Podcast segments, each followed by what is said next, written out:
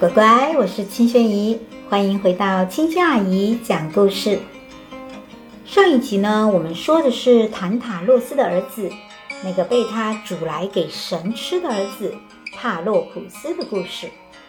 因为啊，他被父亲这样对待，神出于怜悯，而因此对他后来的一生呢，给了很大的照顾。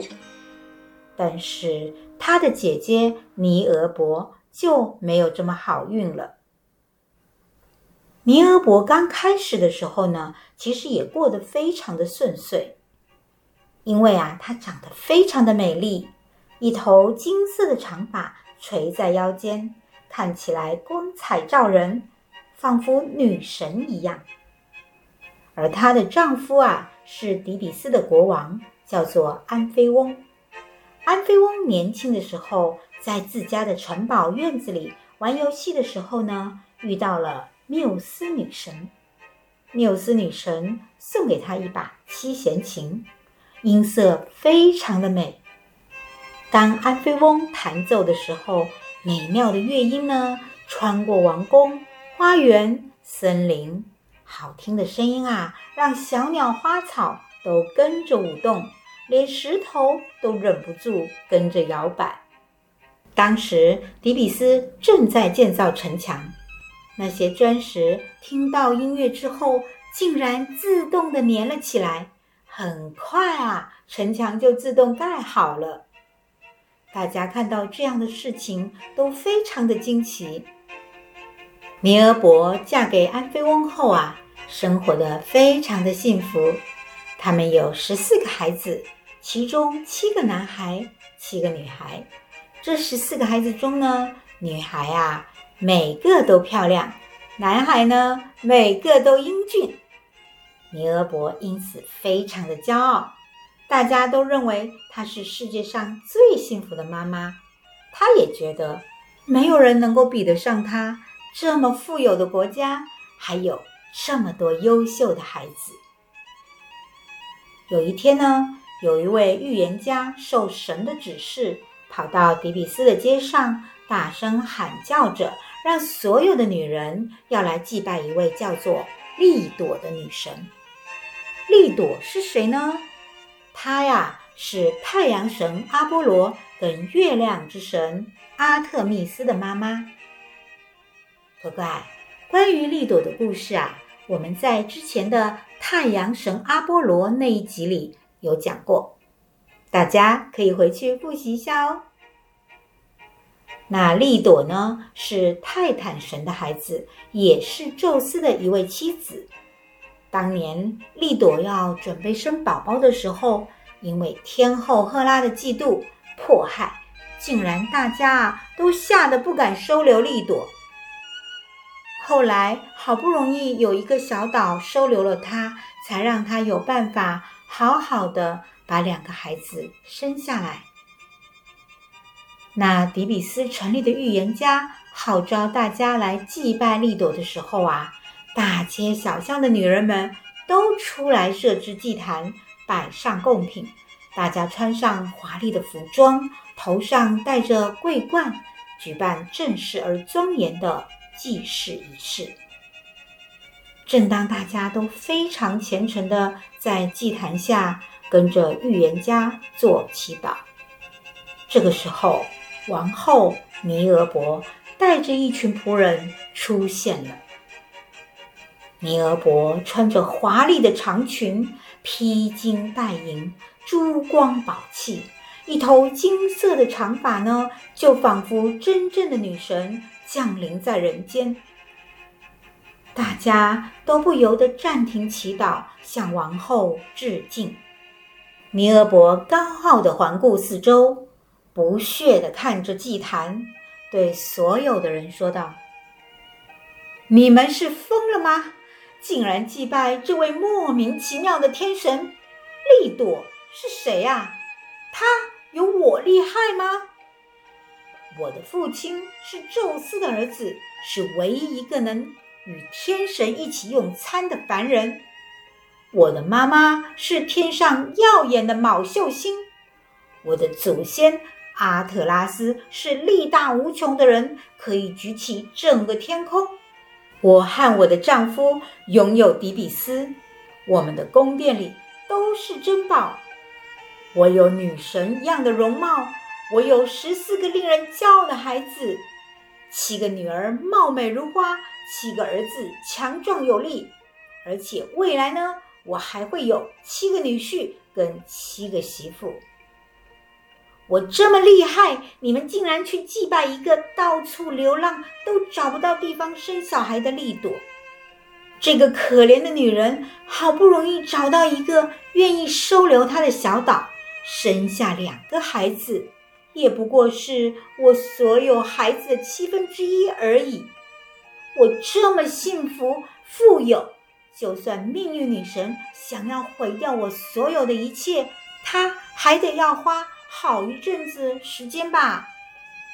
你们这些人竟然还在这里祭拜利朵，把你们的桂冠丢掉，全部回家去！不要再让我看见你们做这样的蠢事！那些底比斯的妇女们啊，看到王后大发雷霆，都感到非常的害怕。虽然他们不同意她的说法。但是也不敢惹恼这位自大又无礼的王后，于是他们悄悄地摘下头上的桂冠，不敢说一句话，默默地回家了。祭祀仪式呢，就这样草草地结束了。然而，在遥远的地方，利朵已经看到了这一切，她带着一些悲伤。对着他的两个孩子说：“孩子们呐，我真的很骄傲能有你们这样两个孩子。除了赫拉，我不会比任何一个神地位低下。但是这位无礼的女人竟然这样贬低我，甚至连你们他都不放在眼里，说你们都不如他的孩子。”太阳神阿波罗说：“妈妈，不要悲伤。”月亮女神阿特密斯说：“妈妈，无礼傲慢的人必然会受到惩罚。”没过多久，兄妹两人已经飞到了底比斯的上空。此时呢，尼俄伯的七个儿子正在底比斯城外的广阔田野上骑马嬉戏。大哥啊，正绕着圆形跑道策马飞驰。突然呢，他大叫一声，手中的缰绳滑落，同时他身体一歪，从马背上跌落下来。原来一支箭射中了他的胸口。接着呢，天上传来了一阵又一阵的咔嗒咔嗒声，其他几个兄弟。都还没反应过来，就一个又一个的陆续被射中，一个又一个的倒下，死在了底比斯的城外。消息很快传到了王宫中，国王安菲翁听到如此的噩耗，打击太大，让他瞬间无法思考，拔剑自杀。尼俄伯却怎么都不能相信这件事情。大家都说是天神的惩罚，他不相信天神怎么会做这样的事情呢？他用最快的速度来到了城外，扑向自己已经倒在地上冰冷的儿子们。他大声地哭着喊着，但是孩子们再也不会醒来了。他七个女儿随后也赶到了。他们悲伤地站在自己的兄弟们身边，哭泣着。尼俄伯看到自己的女儿们，一边哭一边说：“利朵，利朵，你太残忍了！现在你满足了吗？但是我就算是没有了七个儿子，我还有七个女儿，我还是比你强。”然而，尼俄伯话音刚落，天上又传来咔嗒咔嗒的声音，七个女儿竟然也一个接一个中箭身亡，倒在自己的兄弟身边。尼俄伯被这强大的悲痛压迫到无法呼吸，他呆坐在孩子们的尸体中间，像一个石头一样。他的脸色惨白，眼睛直直地瞪着，但是泪水却从眼睛里一直流出来，一直流出来。他就这样僵在那里很久。很久，然后他的身体慢慢的变成了一块石头，一动不动的，除了眼泪还一直流出来。这时，一阵狂风吹来，把他吹到了空中，带着他飞到了他的故乡吕迪亚的一处悬崖。从此，尼俄伯就这样站在那里，成了一座一动不动的石像。这座悬崖上的岩石啊，后来也被人称为“哭泣之岩”。